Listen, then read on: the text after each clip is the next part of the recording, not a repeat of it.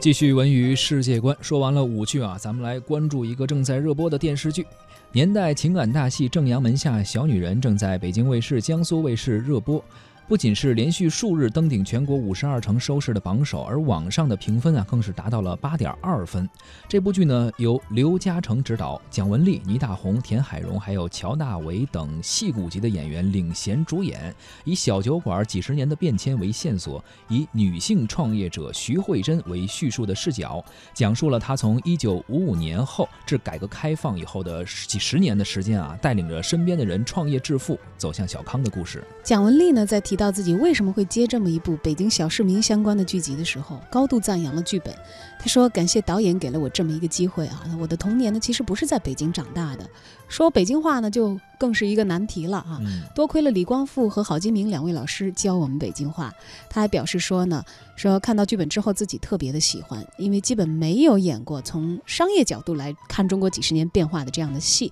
而女主徐慧珍这个角色不仅仅有商业上的智慧，她还有人生的大智慧，是能够包容他人的人。”除了蒋雯丽以外啊，我们看看倪大红。其实这也是继《正阳门之下》之后啊，倪大红和导演刘嘉诚的第二次合作。而剧中呢，倪大红是脚蹬着三轮车，用最接地气的方式带观众走进上世纪五六十年代激情燃烧的岁月，走进那个承载了无数故事的小酒馆，细细来品味一代创业者的酸甜苦辣。